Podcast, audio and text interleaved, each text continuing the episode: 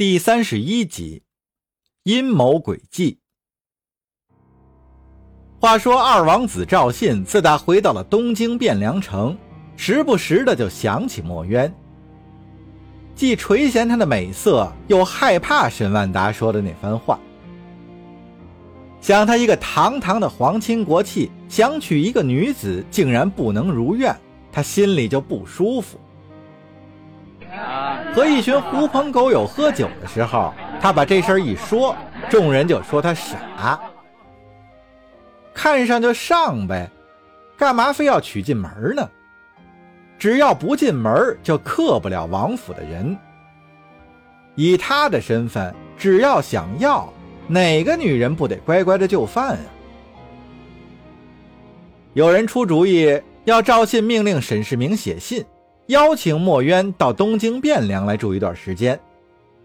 只要他来了东京，那还不是羊入虎口吗？睡了就睡了，他还能怎么样啊？于是赵信让沈世明写信邀请墨渊来东京。沈世明明白赵信的想法，心里这个骂呀，这个二王子真不是个东西，这样做自己岂不成了拉皮条的了？自己还有何面目见沈家的列祖列宗啊？他现在后悔结交了赵信这个衣冠禽兽，但事已至此，赵信他又得罪不起，只能提笔写信，以他的妻子喜欢墨渊为名，邀请他过来作伴，住上一段时间。他也知道墨渊肯定不会前来，做做样子给赵信看看。结果可想而知，墨渊不愿前来。赵信把沈世明好一顿奚落，说这点事儿都办不成，还有何用？沈世明这下弄得真是猪八戒照镜子，里外不是人了，他是欲哭无泪。赵信也很郁闷，人家不来，总不能去青州抢人吧？赵信把心中的郁闷和那群狐朋狗友一说，就有人出主意说：“心急吃不了热豆腐，这事儿慢慢图之。先把和墨渊定亲的人干掉，这样墨渊就成了望门寡，就难再找婆家了。沈万达肯定会觉得墨渊又开始克人了，会尽量把他挪出沈府。”到那时，二王子再出面说愿意照顾墨渊，让他到东京来住，那沈家岂有不答应之理呀？赵信思索片刻，想法倒是挺好，可如何实施啊？好歹是条人命，如果有闪失，落下把柄也不好收场啊。那人道。二王子只要耐得住性子，就不会有什么闪失。那你先说说怎么个打算？可以先来个借刀杀人。王爷和世子是负责边军的军需粮草的，二王子可以向王爷谋个差事，到边关去转一圈。然后就以边关需要工匠整修城市和器械，而且缺少军医为由，在定州征召一批工匠艺人到边关去。那个人不是个郎中吗？二王子只需要和青州的官员打个招呼，要把他算在内。等到了边关呀，再把他编入军中，找些由头派他去个凶险的地方。照现在辽人的架势，他的命再大也撑不了几天呀！借辽人的刀杀了他，这样一切都顺理成章，也就让人无话可说了。赵信点了点头，主意倒是好，就是太周折了。不过反正现在也没啥子好方法，先照这个办吧。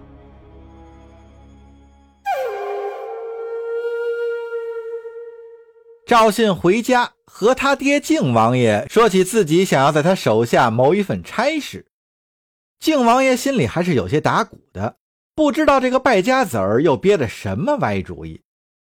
如果不答应，又怕他整天游手好闲，在天子脚下惹出什么事端。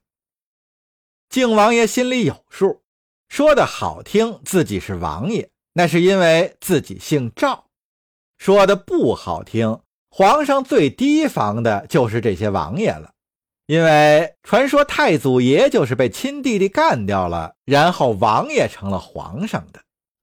当今的圣上总是找机会削弱王爷们的权力，只要抓住机会，就会册封、削职、流放。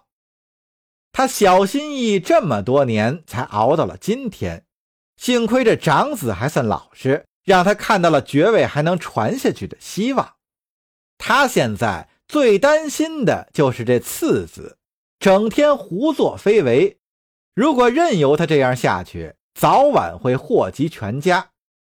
既然他提出要干事儿，那就让他干吧。虽说是不学无术，但是安排个虚职闲差放在手下管着，还是放心些。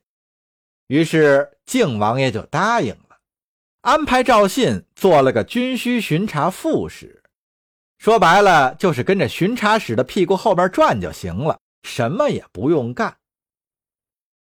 没想到赵信当了这个差，还认真起来了，马不停蹄地跑了边关三镇，样子做完了，找人写了个边关形势不容乐观，城防需要加固的折子，折子里还说各种兵器兵械损耗严重，需要修理和置办，又说了士兵生病受伤，缺医少药，急需军医。折子递给了兵部，兵部交到了中书省。中书省又转发到了户部，着令配合军需主官做好此项工作。赵信又顺理成章地要求到青州去督办相关事宜，终于实现了他的第一步目标。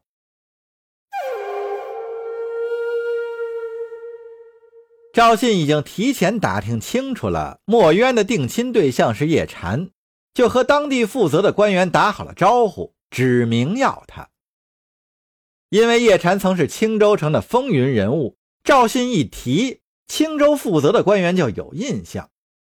若说是边关缺少泥瓦匠、木匠，还说得过去；说缺少大夫，就有些牵强了。现在也没打仗，也没瘟疫，哪需要那么多大夫啊？但是鉴于赵信的身份，主管的官吏只得答应照办。很快。征召匠人的告示就贴满了青州城，铁匠、木匠、泥瓦匠、大夫、裁缝、车夫、厨子等等等等，一应俱全，都在征召之列。按户部记载，照行业人头比例征召。一时间，青州城的气氛紧张了起来，辽人要南侵的消息传遍了大街小巷。叶禅很快就接到了官府的通知，要征召他到边关为士兵和此次征召的工匠提供医疗服务。本来叶禅的父亲和弟弟作为木匠也都在征召之列，而若是按照官府发布的一户皆为匠人，只去一人的原则，父子三人去一人即可。这样叶禅去的话。父亲和弟弟就可以免除劳役之苦，所以叶禅欣然接受，愿意前往。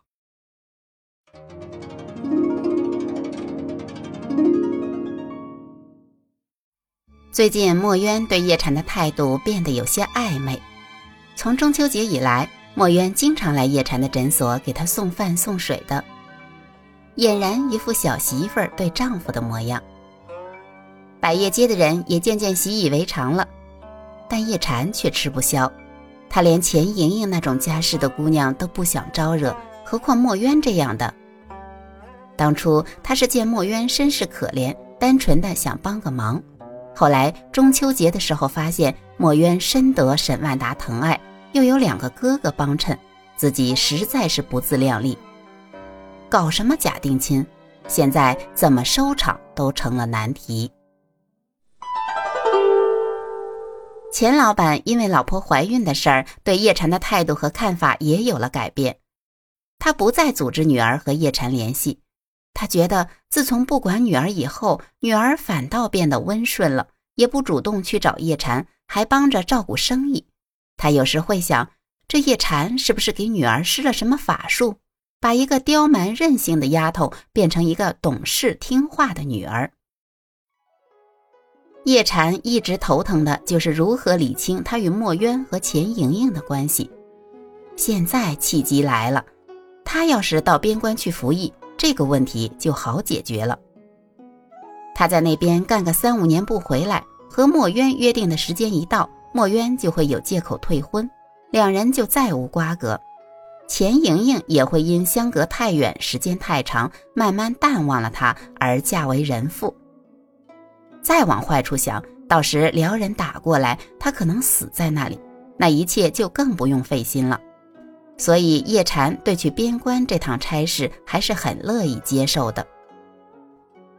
接了差事以后，叶禅没太往心里去，家里人都知道了，该说的话都说了，他准备等个合适的机会告知一下墨渊和钱莹莹就行了。诊所房东他已打过招呼，就等刑期临近了再搬东西走人。说来也惭愧。他在百叶街这些日子也没挣多少银子，买了两次礼物给钱家、沈家，银子也花的差不多了，剩下的就交给母亲吧。他这次算是服的官役，吃住朝廷还是要管的。不过好歹还认识了王大祥、正是铁匠铺师徒等几个朋友，这次铁匠铺的大壮也被征召了。百叶街共计有十五个人要去边关服役。大家都坐到一起商量了，在路上结伴而行。